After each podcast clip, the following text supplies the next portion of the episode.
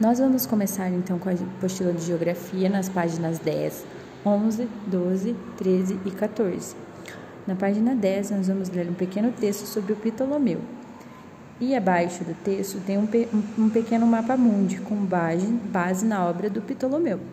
Lembrando que na época que Ptolomeu viveu, eles conheciam apenas as terras da Europa e da África. Por isso, o mapa da página 10 é diferente do mapa da página 9. Pois naquela época, para eles, eles nem imaginavam que existiam as outras partes do planeta. A partir do texto, a gente vai ver então que desde então os cartógrafos têm usado o sistema de coordenadas geográficas para elaborar mapas no planisfério e para também poder se localizar em cada mapa. Na página 11, nós vamos falar sobre o território brasileiro, os limites e divisas. O território, então, ele é um espaço delimitado que pertence a uma pessoa ou um determinado grupo de pessoas. A casa onde você mora, por exemplo, é um território da sua família.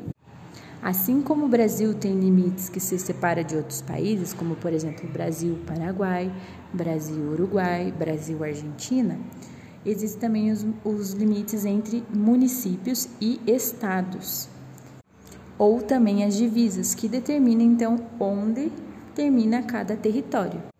Os limites marcam a separação entre dois ou mais territórios e podem ser representados por elementos culturais e naturais. Os elementos naturais, então, eles podem ser rios, montanhas ou áreas florestais.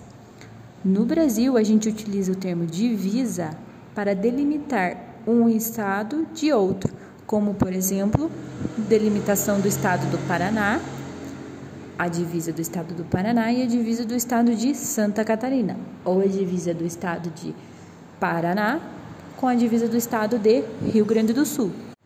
Na página 13, vamos observar o mapa Brasil pontos extremos e nós vamos ter então uma linha na vertical e uma linha na horizontal. Na linha horizontal, nós temos então dois pontos.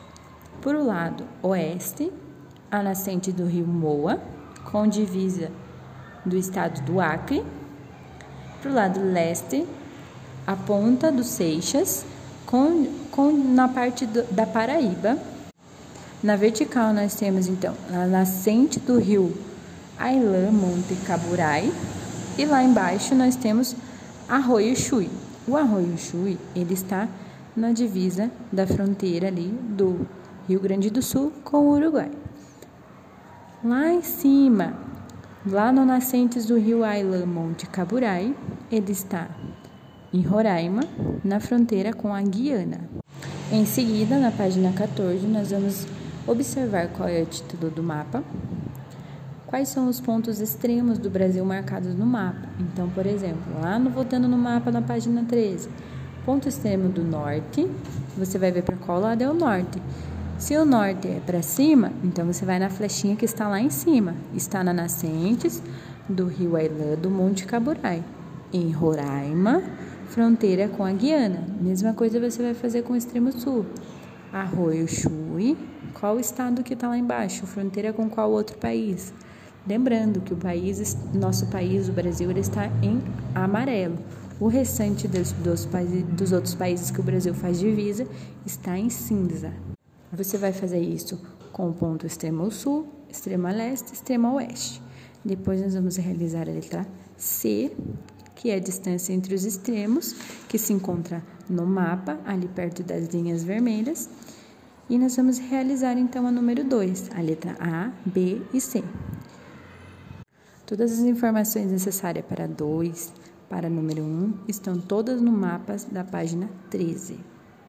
Qualquer dúvida referente ao assunto pode encaminhar para a prof através da coordenação, que daí eu repasso para vocês.